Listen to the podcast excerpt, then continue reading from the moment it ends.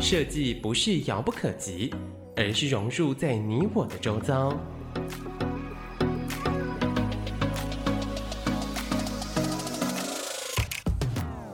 设计台湾，带您认识当代最具代表性的设计。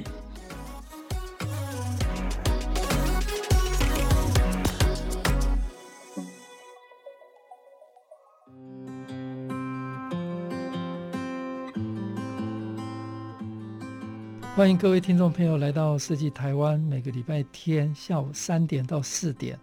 台北广播电台 FM 九三点一播出。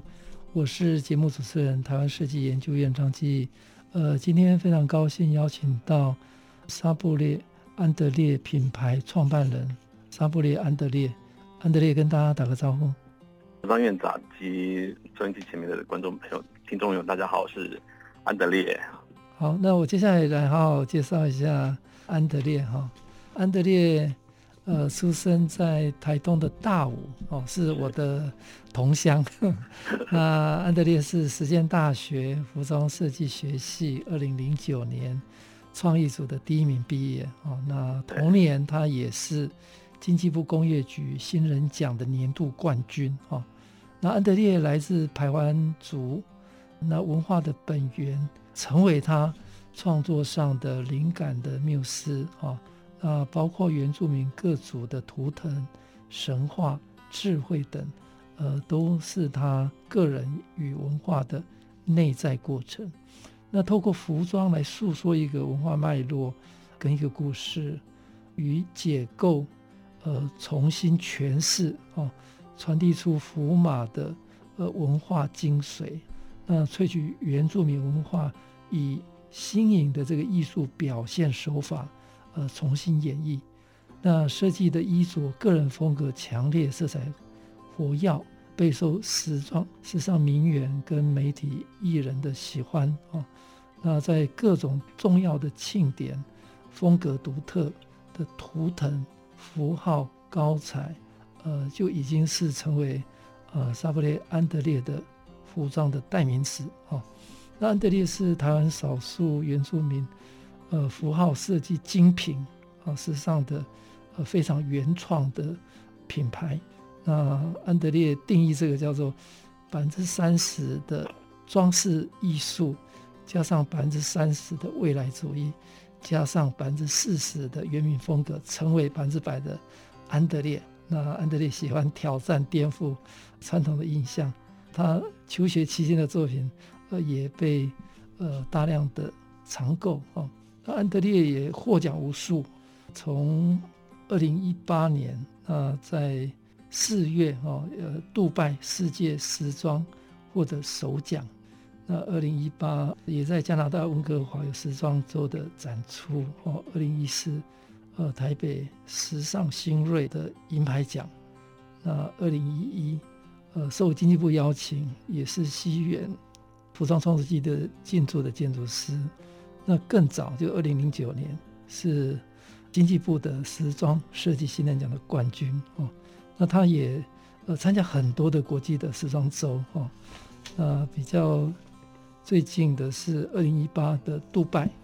那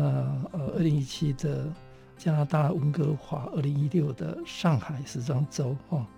呃，更早有香港、中国、美国跟法国都有哦，所以安德烈的经验很丰富哈。那得奖无数，我也在关注他了哈。那能够把呃台湾的原住民的美学那跨领域哈，能够呈现属于台湾的这个多元的风格，而且能够引领时代啊，创造一个呃时尚设计的典范。安德烈应该是极具代表性哦，所以今天我非常高兴，呃，能够邀请安德烈来跟他好好聊哦。那安德烈跟我们聊一下，呃，你从小是在我们在台东叫南回县的哈，呃，是太阳很大的地方哈。那但是这个文化环境是美的不得了哈。那这样的环境对你的后来的这个。呃，这个这个专业哈或者你人生成长有没有什么的影响？那你后来是什么样的的这个因缘之下，选择了要走呃服装的这条路？哎，好，呃，就是呃，刚才前面提到，就是我就是出生在台东大武，就是我的南南回县，然后就是呃第一道曙光出现的地方，嗯、就是太麻里的附近。对，然后我觉得我小时候，我觉得受到部落的这些图腾符号的影响，这些都是在我的设计的 DNA 里面都是非常潜移默化的影响，就是在包，我觉得这样的影响呢，就是一直影影响到我的绘画风格，嗯，到最后到我的服装设计风格，然后这些都是我不经意的流露出来的，就是非常具有符码的辨识的那种呃造型语汇。其实这个这样子影响呢，其实我在大学的时候在做念服装设计的时候呢，我的呃外国老师他在看我的设计图的时候，他只跟我说，我当初一直以为我只想要做画一个呃建筑结构性很强的服装，但是在老师眼里眼里看他他看我的设计图呢，他只看到很多符号，嗯，然后他就说很好奇我的背景是什么，然后我就说我是呃 Aboriginal 是原住民，他就说。难怪，因为你的你的符号，嗯，跟其他同学的设计图是非常非常截然不同的。嗯，他说你非常非常幸运，你非常，嗯，在这么快的时间之内就找到自己的风格，然后这个风格又是你源自你的学员，然后你的土地，然后所以你是一个一个非常非常幸运的一个设计师。所以在那个时候我才发觉说，哦，原来我一直认为的呃结构线条其实就是符号。那这个这些符号呢，这是源自于我的呃。我的非常原始的出生地就是台东，然后我的部落，这些图腾符号在我的小时候里面，就是呃充满了我的各个视觉的感官，就是不管是家饰、壁绘，或者是十字绣、图腾、服装，或是呃丰年祭这些非常非常说具有图具有图腾性或者是色彩的这些呃原住民的文化，这在处处都影响了我后续的一些呃设计的发展，跟包括从。原本绘画，因为我当初原本是念绘画的，嗯嗯，我是是呃，我父亲美工是绘画组，嗯，我那时候在绘画的时候，我的色彩就非常非常强烈，然后一直到服装之后呢，绘画跟服装是两回事，但其实它是它是同同一件事情，只是语汇不一样而已。然后就是就是非常非常幸运，就是我从我的绘画风格到我的服装设计风格都非常非常的定位非常非常鲜明，然后就是人家看我的。绘画作品或是我的服装作品，他不需要去翻衣服后面的领标，嗯、他光是看服装的设计，他就说：“哦，这个应该就是安德烈的设计。”嗯嗯，我觉得这是一个非常非常重要的，就是辨识度的一件事情。嗯，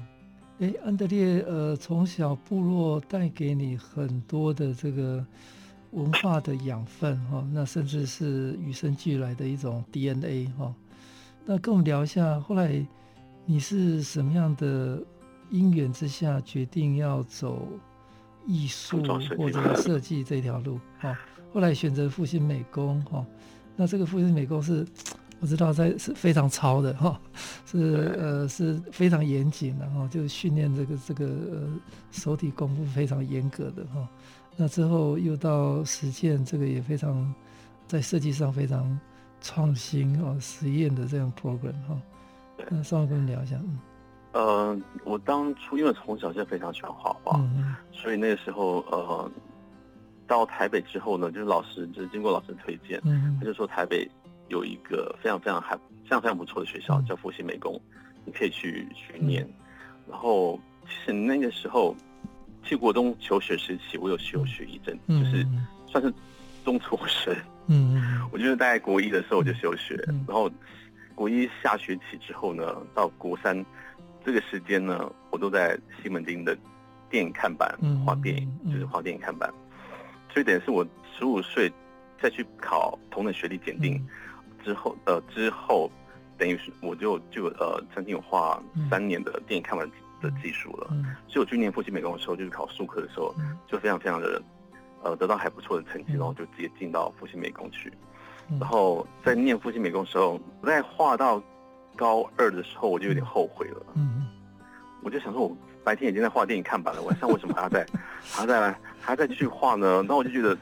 这好像不太嗯不太对，因为我就是你知道原住 原住民一切都是以实际面，因为原住民比较比较脚踏实地，所以一切都是以实际实际生活面去考量的，嗯、就是做的这件事情，就是以后可以求温饱的。嗯，所以后来我就觉得说，哎，为什么一直要画画？于是我在二年级的时候就有意识到这件事情，然后我就我就觉得像是不是应该往商业嗯方面去做考量？嗯嗯嗯、所以那时候我就转到广告设计去。嗯，然后广告是二年级没有办法转到，就是没有办法去转了。所以于是呢，我就硬着头皮把，呃，这三年把它念完，就、嗯、后来是第一名，呃，嗯、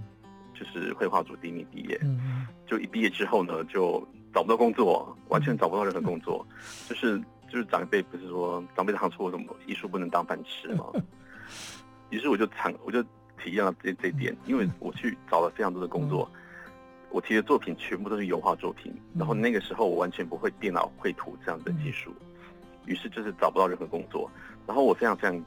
幸运，就是遇到一个呃愿意给我机会的一个主管，嗯，就是之后我在星光三月陈列部的一个一个主管，他让我进到星光三月去，然后我在呃团队里面就学到了 Photoshop 跟 Illustrator 这样的技术，然后但是每天上班下班我又又又觉得说，哎，是不是人人生还有其他可能性？因为我就觉得，在这，即便是在这么大的集团，然后我甚至就是可以预想我的人生在顶峰就是可以爬到什么样位的位阶，然后都是可以预期的。然后我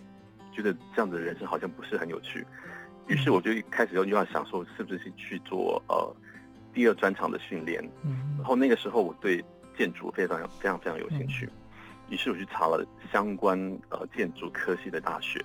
然后我就查到了实践大学。但是因为就是我整念夜间部，所以我去、嗯、去报名的时候，呃，实践只夜间部只有服装设计系开，嗯、就开放服装设计系，嗯、然后就想说算了吧，那就念看看好了。嗯，于是就这样的误打误撞，就是无心插柳就去念了服装设计。嗯、所以服装设计完全不是在我的、嗯、呃人生的规划的计划里面的的一件事情。但是你却为台湾的服装设计创造了一个全新的高度，这个真真真的是蛮蛮特别。安德烈，呃，我想，呃，从小部落给他多元文化的这个涵养以外，我我我想这个实作，然后工作的经验，这个是真的很重要哈。所以大概台湾也很少有有机会有人从国一就开始。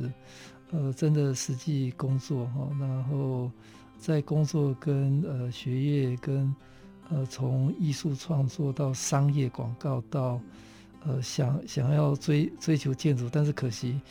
实践建筑没有没有没没有晚上的 program 哦，那那误打误撞进入到服装设计，还好安德烈有进入服装设计哈，然后为台湾的服装设计呃创造了一个全新的可能性。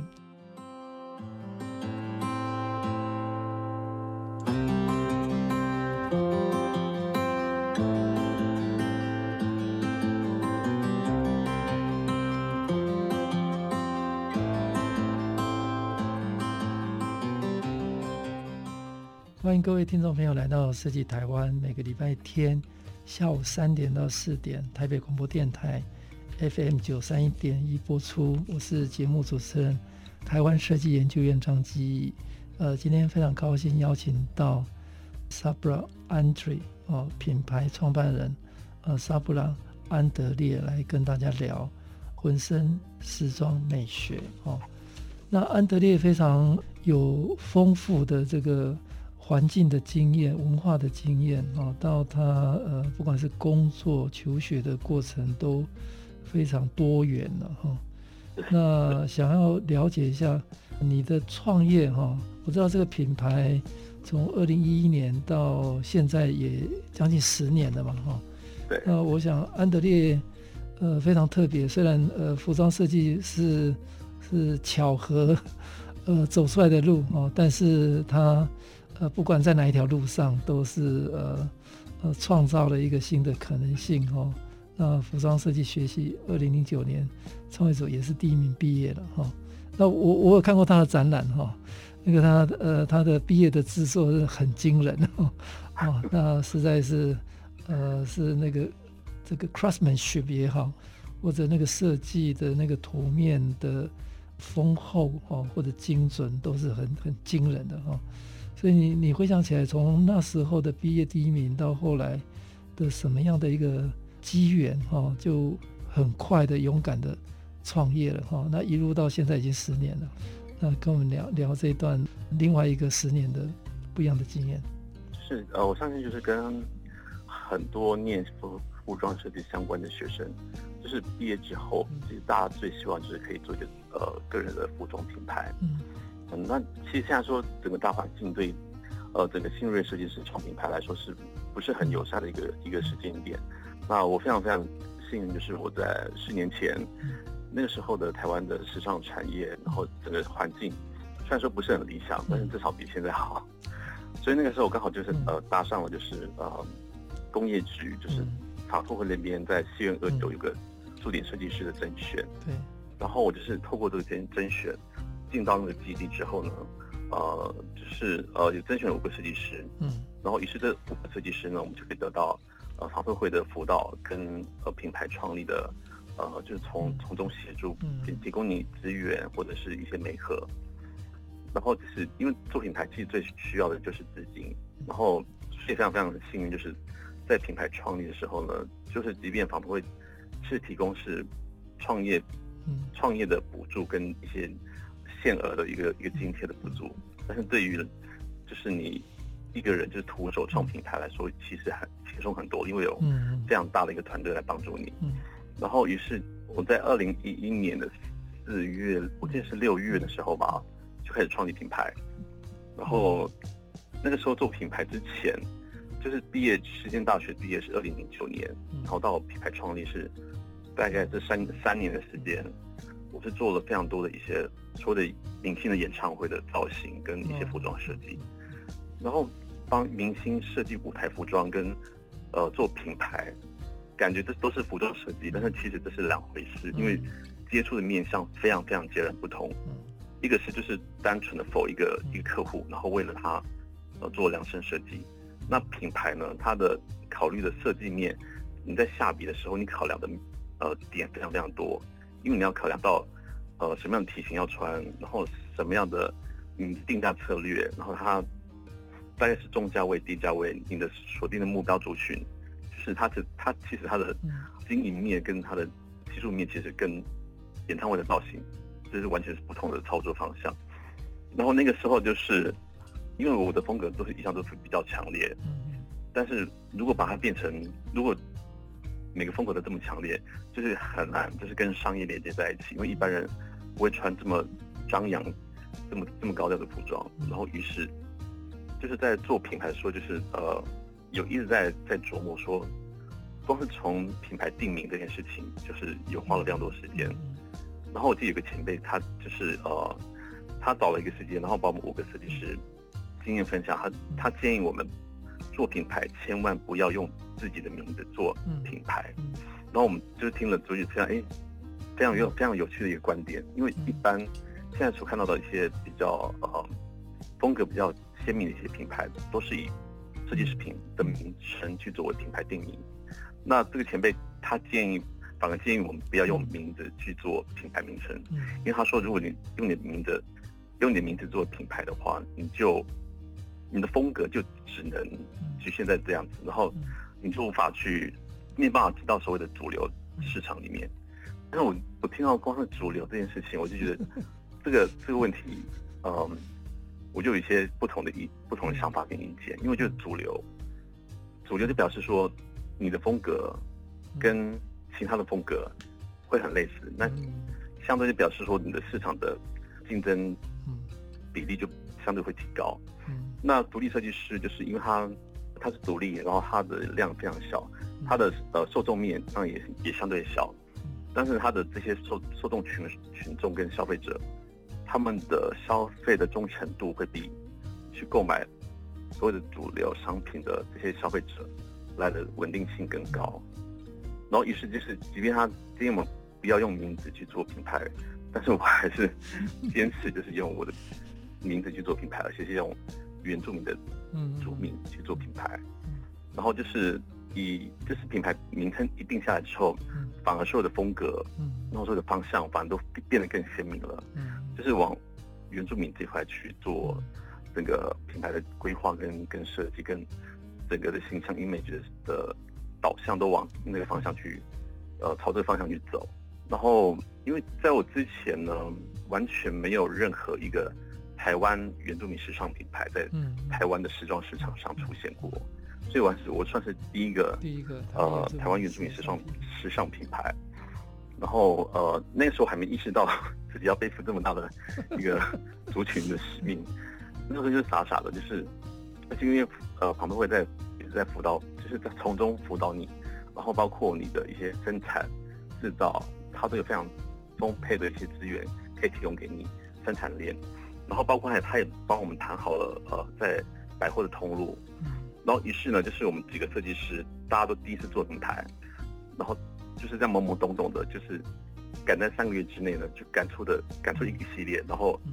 甚至把库存的量都生出来，然后在最后一刻要准备要上上架，因为隔天你的商品就。真的要在市场上面去接非常非常非常血淋淋的的战场啊！就是消费者买不买单，就是有关你。因为我们常说，就是你下一季的系列，就是养烂你这一季这一季的业绩。从你这一季的业绩无法去 cover 你下一季的呃生产的费用的话，就是有可能你下一 下一下一季的那个整个系列跟开发就会有影响。嗯然后那时候我就是非常非常紧张啊，就是。然后我我记得我第一个系列是以台湾族的琉璃珠去做整个系列的发想，然后就是以有点像瀑布艺术，嗯，因为呃排湾族琉璃柱的的图案，嗯，其实跟几何跟瀑呃瀑布艺术的风格很像，色彩也很像，于是那个系列呢就是非常非常紧张，然后就是大家都每天最紧张的一刻就是在百货公司闭店之后，销售人员会传今天的。整个销售业绩的呃报表给所有设计师看，然后我就看到我的业绩，就是我非常非常的惊喜，而且非常非常非常的开心，就是某个款式的某个颜色，就是在第一天，嗯。就几乎卖了卖到一半，嗯，我觉得那种成就感比起任何一个什么天王天后，穿我的衣服更更更来的呃有成就感，嗯，因为这是完全就是消费者他愿意掏钱出来。购买你的设计，他认同你的设计，我觉得那种认同比比任何想象都来的更，我就更更加实在，更加扎实。然后就呃，因为那一档的快闪的活动就，就就呃，反而奠定我就是在服装设计这样子的风格，这样子的定价策略，这样子的受众族群的锁定，然后就是让我在慢慢在这次的快闪当中里面更加确定我的我的。这套品牌的操作模式跟结构、架构，就是在那个时候就慢慢建立起来，然后就慢慢有一个呃服装品牌的一个轮廓。那但我常说，就是很多学生会问我说，但是那品牌怎么经营呢？那我常说，就是卖不出去的叫艺术品，卖得出去的才叫商品。所以我们不想当艺术家，我们都是 这样，我们是设计师，所以我们的商品它是要商品化。它是可以具有流通性，然后这些都是可以变成，呃，现金，然后这些金流都可以变成之后，然后之后是呃，在设计生产非常非常重要，就是品牌可以继续持续经营运作下去的一个非常非常重要的一个关键，就是要卖出去这件事情。那卖出去这件事情呢，就牵扯的面又很广了，就是包括你的你的成本计算，然后你的整个。行销，然后包括你的整个啊，牵扯面非常非常广。那我觉得我非常非常开心的一件一件事情就是，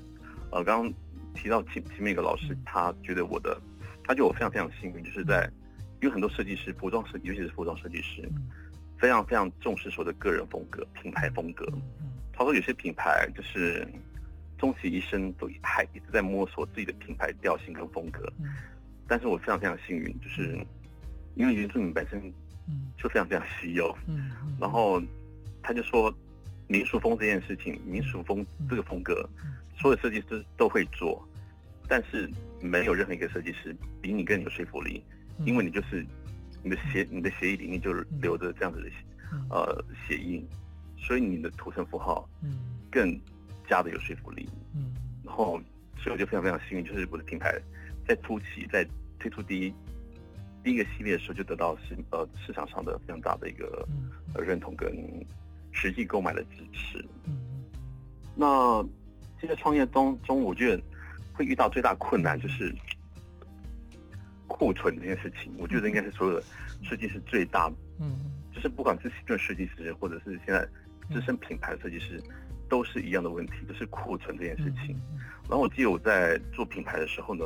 现在目前台湾独立设计师的经营方式，都是先做出库存量，嗯然后再去找通路点，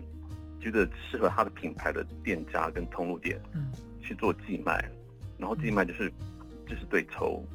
然后这就是所谓的先生产后销售，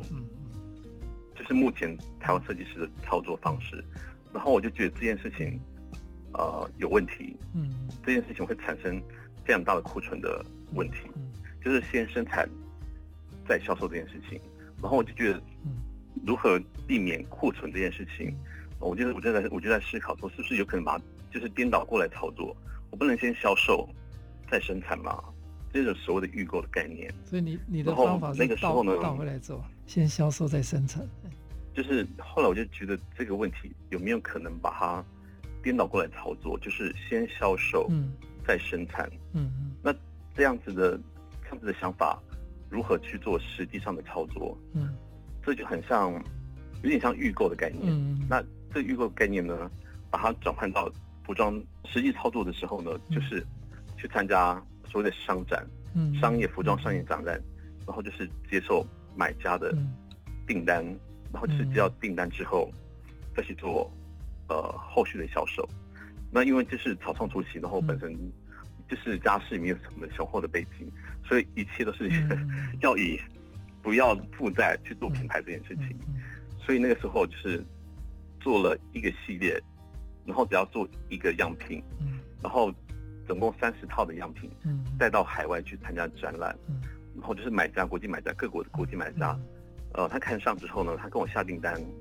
下完订单之后呢，我通常会要求买家。先支付我百分之六十的定金，嗯、然后这百分之六十定金，我就可以去做后续的，嗯、比方说买买布料、买材料，嗯、然后去跟代工厂做联系，嗯、包括工呃车工的费用都含在里面，嗯、所以剩下的百分之四十就是我的利润。嗯，然后同时我也要求国际买家，在我出货之前先把、嗯、呃尾款实施他、嗯、呃先汇清之后，嗯，我才把货寄出去，然后所有的所有的价格都是 FOB，就是。就是廉价，就是所有的税金、所有的运费都是国际买家支付的。然后基本上国际贸易这些这些基本模式，他们都是非常非常呃熟悉的，所以基本上他们也不太会有太大的问题。嗯，于是我在二零品牌创立的时候，二零一一年的九月就参参加了巴黎时装周，嗯，就是去参加这样商商展，然后在那个展展场里面就接到接接到人生品牌创立的。第一笔服装订单就是来自于杜拜的，呃，一个一个一个国际买家，就是那个时候，二零一一年到现在二零二一年呢，我们已经已经在呃彼此合作，就是持续做国际交易这样子的模式，已经长达十年的时间，然后就是合作非常非常的愉快。嗯，然后包括呃二零二零一八年的时候，他他是呃邀请我到杜拜去参加杜拜时装周，然后在那个地方就。实际接触到了，就是杜拜整个市场，然后非常非常的，是一个非常非常新兴的，时装产业的是一个一个一个非常大的市场，然后非常非常有有潜力。好，那这应该就是所谓的，就是我在创立品牌看到的最大的问题困难点。然后同时我看到这个问题点之后，然后通过我的一些理解，然后去做克服，然后包括去解决这样的问题，然后让以免自己在做品牌的时候就是导致。呃，负债，然后去做这样子的品牌，因为很多品牌就是在第一季它营营收不是很理想，嗯，然后因为它无法去 cover 它下一季的呃整个生产的费用之后呢，它或许它有经济的基础，然后它或许会再掏钱出来，就是在投入第二批的设计的这个整个设计开发。那第二个系列开发如果一上架之后，它又不如预期的话，就是这样子的。这样子的恶性循环就越来越大，然后就是负债就越来越大，嗯，然后最后就整个品牌就经营不下去，嗯，那我就是非常非常幸运，就是就是我的量都不大，嗯，但是我就是在非常非常微小的稳定中当中去求微成长，然后就是即便成长速度有点慢，但是至少它是它的曲线是往上走的。然后我觉得这是先让自己站稳这件事情，是是一个非常非常在经营品牌上面是非常非常重要的一件事情。好，谢谢安德烈，呃，跟我们精彩分享创业这十年非常独到的经营跟品牌的方法。哦，他不走主流，呃，是用独立设计师创造台湾第一个原住民的时尚品牌，然后从呃生产制造通路哦，那甚至透过市场的考验，到回来做先参加。国际的展售哦，那得到订单，呃，在生产哦，那确保它呃整个经营的永续性哦，这个是非常宝贵的经验。谢谢。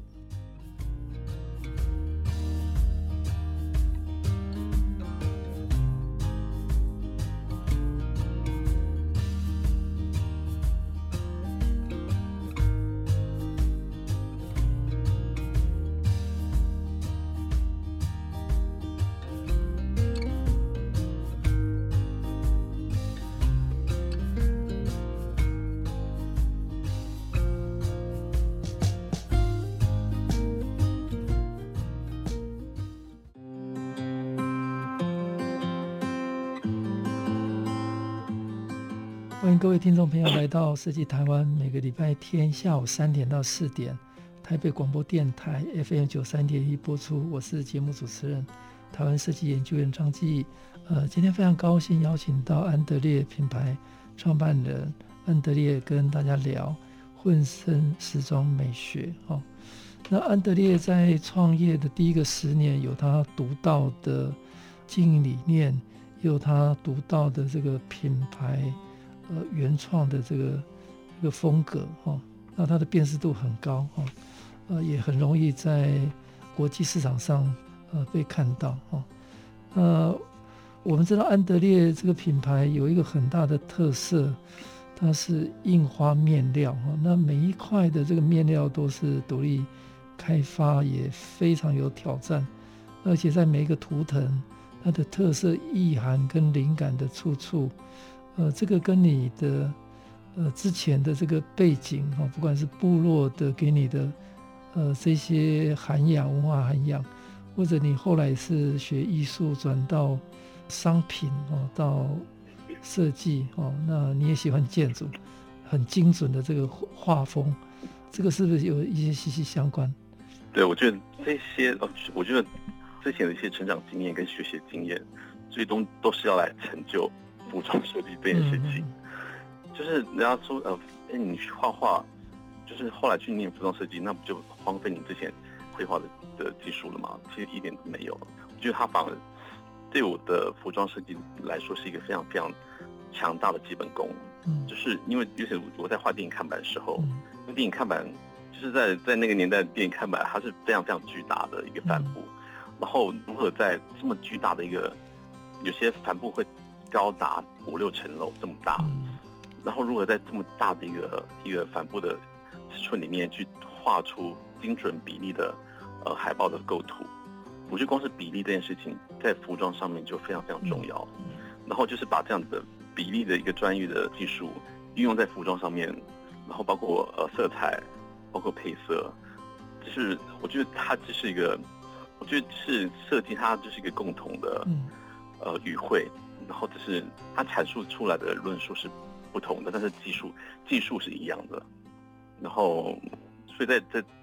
从绘画到转换服装这方面，其实对我来说没有太大的呃技术上面没有太大的问题。然后就是转换的非常好，就是一样的技术，然后一样的一样的逻辑，然后只是不同的表现方式。然后我觉得是一个非常有趣。那当然就是这些图腾，刚刚提到就是呃我的品牌最。最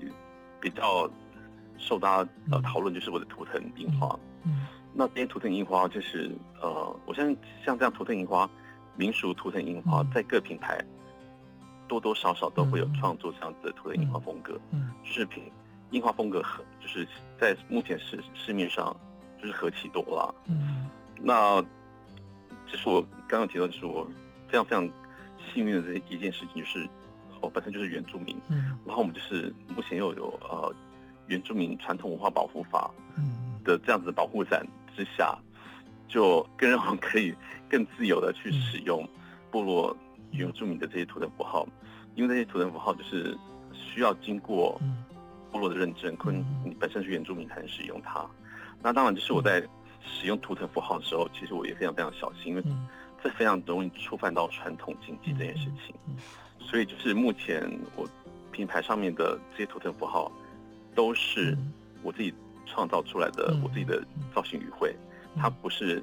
它不是重新演绎，它也不是破坏之后再重组，它是全新的语汇。因为其实破坏再重组，它还是会有争议存，争议点的存在，所以就是避免任何一丝丝的争议呢，就是我就完全不碰触这样子的一个，就是图腾符号的一个一个一个禁忌。所以说图腾符号就是我自己创造出来的，因为设计师本身他就是有创造能力嘛，嗯所以就是创造这件事情对设计师来说，其实它不是一个太大的困难。嗯，安德利的这个作品里面。呃，他有非常呃精准的这个比例，这个跟他的丰厚的这个实物经验有关系哈、哦。那图腾符号，他刚才也说是一个全新的创造哈、哦。那这个是一个设计师的一个新的创造哈、所以他有机会可以推广到让大众都可以使用啊、那另外有一个大家也都辨识度很高了，安德烈的那个风格，除了几何图腾符号很鲜明以外，就在每一场安德烈发表会上，大家一看就知道一定是安德烈哈，因为安德烈的服装发表，呃，模特都看不到轮廓嘛哈，啊，那这个他他呃非常贯彻的，呃从有中的哈，安德烈也说过的服装不需要名模，呃穿上它就是名模，来跟我们聊一下你你呃你你是怎么样树立这样的一个理念跟风格？其实那时候我在品牌创立之前呢，就是在学生时期。看过很多所谓国内的服装品牌，然后我就看到很多国内品牌，呃，也没什么不好啊，但是他们就是非常喜欢使用所谓的外国模特这件事情，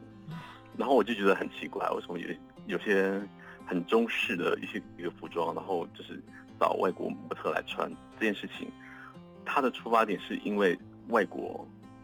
的月亮比较圆，嗯，还是还是需需要就是。让他就觉得有国际化这件事情吧，但是我觉就觉得这件事情有点奇怪，然后就是甚至有很多人就说，哎，你可以，你也可以找原住民的原住民的呃模特来走，就是原住民的五官，然后原纯粹原住民的一些模特来诠释我的衣服，然后我觉得这样子更奇怪，因为就是有点会觉得好像就是同文层在群聚的感觉，然后这完全就是。会限限制了，就是服装它的本身原本可以跳脱出来的一个高度，就是打破框架这这件事情非常非常重要，而且模糊轮廓这件事情也非常非常重要。除了你就是就是模糊轮廓，你就在模糊掉你的轮廓跟你的这样既定的一个印象，你才可以把原住民服装设计这件事情把它提升到一个所谓的国际的高度。然后于是我就是把谁穿。跟所有的名模对我来说一点都不重要，因为，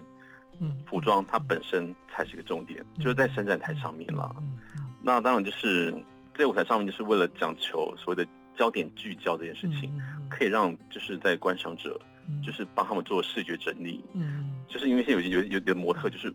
她就是长得很漂亮，然后她的五官就是特别容易吸引人，然后她这样子呢，就是她是帮服装加分吗？还是帮模特加分？这件事情就有待有待商榷，然后如果你他去去除掉五官这件事情，就是不会有这样子的问题，就是不会有干扰视觉这件事情，嗯，就可以非常非常精准看到服装的轮廓、服装的配色、整个服装的比例，然后可以让观赏者就是在不被干扰的情况、视觉干扰情况之下，可以非常精准的看到服装设计师，嗯，非常就是经过非常多公道工序所最后制造出来。上到圣诞台的这件这件作品，因为觉得对，对，就是服装三服装产业的一些，比方说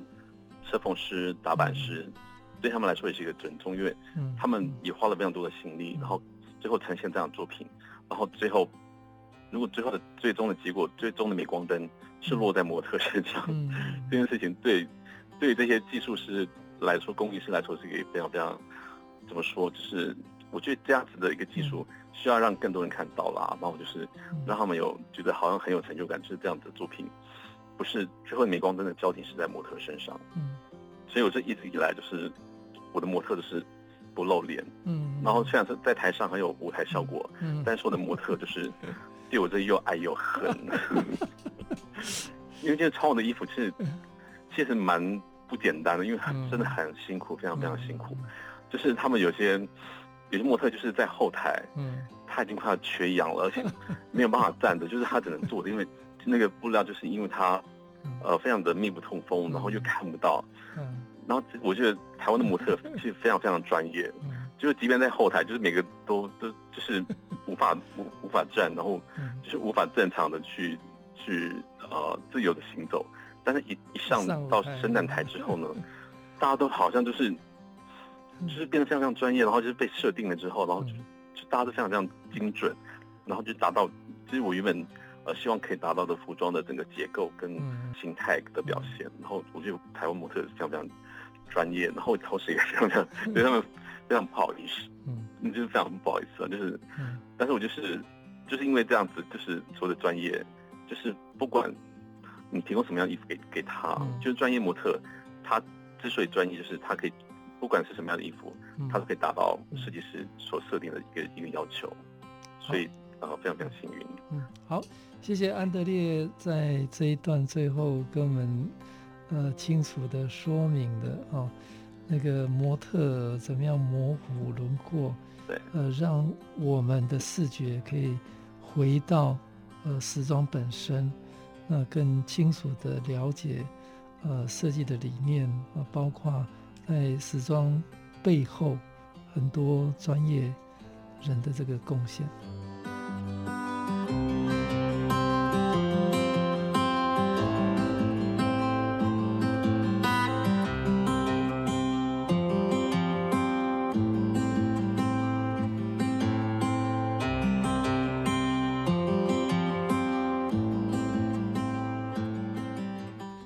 位听众朋友来到设计台湾，每个礼拜天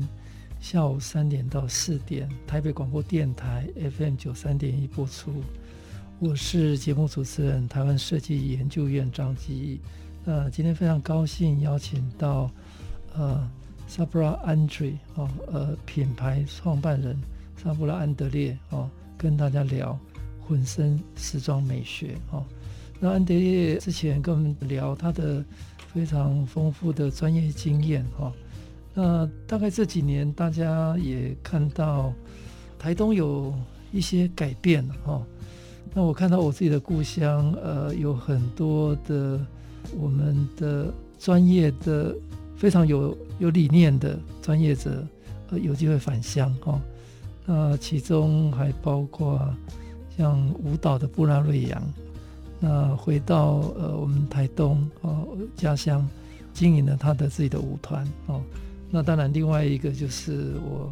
今天在节目的安德烈，他的时装在台湾被大家所认可，而且在国际上也获得广泛的这个风采哦。那最后这几年他也愿意哦呃回到台东，不管是办个展。那或者我们在台东有一个全国哈第一个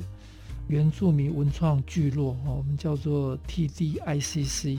驻村哈。那安德烈也利用这个驻村期间哦，诞生了二零二一年春夏时装台东首部曲。那这个是平行的，他说在台东以外，也把这个的创作在台北时装周哦来发表，也获得了大家的回响。那安德烈跟我们聊聊一下这个返乡的过程。其实台东系列我之前就一直很想要做，因为因为我的布商来自台东，然后我的我的品牌元素就是来自部落，然后我的部落在台东，就是台东这件事情就是一直以来就是我想做的事情。然后因为就是之前之前就是可能有非常多的想法，然后就是前面几个主题发表之后呢，最后呢，我就想说，不行，我一定要赶快把台东系列这件事情先解决掉。然后，于是我就呃把自己安排在去年的这个时间，在呃台东 TTICC，就是我的呃原住民文创聚落这边，他们有个呃提供给国际艺术家进驻的一个空间，然后提供你创作空间跟住宿。我就从去年四月到七月，就是这三四个月的时间，然后就是回回到台东，然后在台东县政府所所设立的、所创立的台湾原住民文创聚落，所就是说 TTICC，在这边进驻，因为它有提供一个给国际艺术家创作的空间跟住宿的环境，然后于是我就就在那边住了三四个月，然后重新认识台东，因为台东这几年跟我小时候的台东就是整个。呃，整个 update 非常非常多，然后呃，可以看到就是整个台东的面貌，就是经过设计之后呢，它又慢慢的有比较鲜明，然后比较比较具有呃一个比较有整理过的一个样子出来了。然后我觉得这样的改变是好的。然后其实我在那个时间就是呃好好的重新认识台东，是认识台东这件事情，就是呃我就是把自己。幻想我是一个异乡人，然后到了台东，然后这次创作呢，我避开了非常多所有的刻板印象的台东，就是所有的这些所有的名胜景点，嗯。三仙台这些，通通不在我的创作里面，然后反而看到的是一个非常抽象，然后这次的图腾表现呢，也跟我以往的这个呃语汇也非常非常不同，因为之前我的图腾是都是比较几何、工整，然后比较机械式的。那这次的图腾呢，它是一个有点像，它有野兽派，然后又印象派，然后也有就是这样，我觉得印象派是最主要的一个风格在这次的系列里面，然后再来它的用色也是，就是跟我以往的整个用色又有一点点不一样，但是它是非常非常也是很鲜艳的，因为觉得台中的太阳非常非常特别，就是即便在台北台北也有太阳，但是在在台中的太阳在太阳下看到任何一切都。都非常非常的，整个人都非常非常愉悦。我觉得不知道是空气的问题，还是阳光的问题，就一切都是非常非常美好。然后整个人的心情都会非常非常美好。然后我觉得这个土地非常非常有有有能量，非常而且非常强大。这次回到台东之后，感受到特别跟以往我小时候台东的整个印记是完全不同的。那这次的创作呢，是呃以台东。这个系列为首为首部曲，那之后还会有就是二部曲、三部曲，然后呃，它不一定会是连续的去呃去推出，或许或许是隔了两年，或者是再隔一年之后再推出二部曲，或再或者是就是最会有最后的三部曲，嗯，它就是它不会连续的去推出来，那第二部曲呢，就是呃原本是在这今年会。会会推出，但是因为疫情关系，就是这个延后。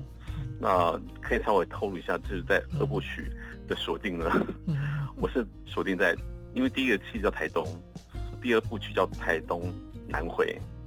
所以我会以南回，所以我成长过，呃，整个成长的记忆的过程，南回这条路呃这个曲线带给我的一些回忆，然后去把它做重整，然后原本是要回到。回到南回去做填标，因为疫情的关系也，呃，无法回去做比较详细的一个填标资料。那之后，之后就是呃，等疫情稳定之后呢，就是会再去做后续的这个填标资料跟收集，跟一些整个 image 的回整，嗯，然后去做重整，然后应该是明年，嗯，呃，明年初的时候推出呃第二个首部曲，呃第第二部曲的一个这个台东系列。那这次呢，因为除了说回到家乡去做创作这件事情，然后我是希望可以真正在家乡里面种出一个非常非常，我觉得这件事情只是只是一个一个一个开端，一个一个种子，然后就不单单只是一个创作，然后在那边发表这件事情这么简单。我希望可以透过呃我微不足道的成就，然后可以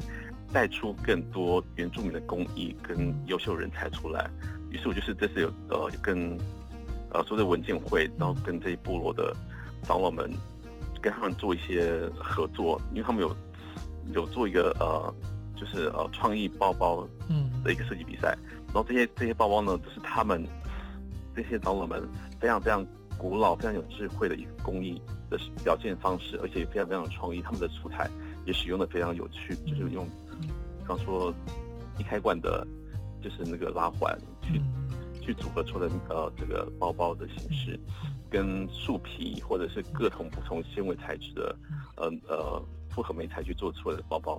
我觉得这样这样的创意非常非常有趣，然后又他们的呃编织工艺又是非常非常古老的一个一个工艺表现，嗯，然后跟我的服装就是，我就非常非常奇怪，就是我们没有讨论好，但是我们我们的包包就是非常非常。他们的包包跟我的衣服就非常非常 match 在一起，我觉得这是原住民，就是我刚刚也提到 DNA 这件事情，就是我们使用的素材不一样，我们的语汇造型语汇不一样，但是我们的的作品最终居然可以 match 在一起，因为这是这就是所谓的无形中的 DNA，嗯，就是会就是让这一切都变得非常非常的呃浑然天成。那再来就是后面我想做的事情就是在育才这件事情。所以这是在呃台东卑南国中有成立了一个时尚专呃时尚专班，然后我希望可以这个在这个专班里面呢，可以发掘更多对于设计有兴趣的小朋友，然后让他们有机会去做发挥，然后绝对不是让他们变成安德烈，因为对他们来说是不公平的事情，因为每个人都有自己的一个一个样貌，我只是可能就是可以看到看到他们的不同的面相。然后不，他们不同的才华，然后去把他们没看到自己的这这方面的才华，去把它提炼出来，然后去引导他们，然后透过有有逻辑的、有技术性的教学方式，然后去引导他们去做创作这件事情，然后用自己的文化去做创作这件事情，去做一个发表，然后这个说的育才这件事情，它是一个百年树人的一个工作，然后。我是希望我在我有生之年，就是能帮忙这些小朋友，这些有才华的小朋友，就尽量去帮忙。因为我记得有曾经有个老师就跟我说了一件一件话，因为其实小时候就是环境不太好，那他只是跟我说，他跟我说，呃，才华可以改变你的命运。所以我觉得，相信就是呃很多目前在部落的小朋友，他们目前的成呃成长环境，呃据我所知也很多就是不是。是很理想的一个成长环境，然后我相信他们的才华呢，只要是有愿意帮助他们的人，然后呢愿意提醒他们的人，一定可以扭转他们就是原本不好的一个一个成长的一个环境，因为就是他们或许输在起跑点，但是这不代表说在后天经过他们的努力，然后不会在终点赢得呃胜利的喝彩，所以会我通常都会鼓励小朋友，就是千万不要。呃，因为自己的成长环境，然后就是否定自己的很多的可能，因为这是 真的非常非常可惜一件事情。所以育才这件事情是我从现在开始到而后都是我会一直持续做的事情。嗯嗯，然后这些这一切所有的做事情都是回馈到我的台东，呃，我的家乡台东。嗯，安德烈这一段呃分享是蛮令人感动的哈。呃，他有机会回到故乡台东。除了驻村以外，很重要的就是让呃部落哦呃的古老的这个工艺能够跟现代的时尚能够呃结合在一起。那这个也是你说的越本土越国际。那他未来哦应该育才是很很重要的事业了哈。呃，从家乡开始，用自己的文化创作才华可以改变命运。那最后一一点时间，你对台湾的未来的时尚有没有简单的观察或者建议？从前年开始，就是台湾终于有一个官方的所谓的台北时装周，就是虽然说我们跟其他国家比起来，就是起步确实晚了一点点，但是有开始，它就是一个非常非常好的开，就是一个非常好的开端。那我觉得目前呃整个。时装周目前已经操作了几季了，然后当然就是在就是刚开始一定就是不尽理想，然后也有非常多需要调整的地方。那当然就是当然就是品牌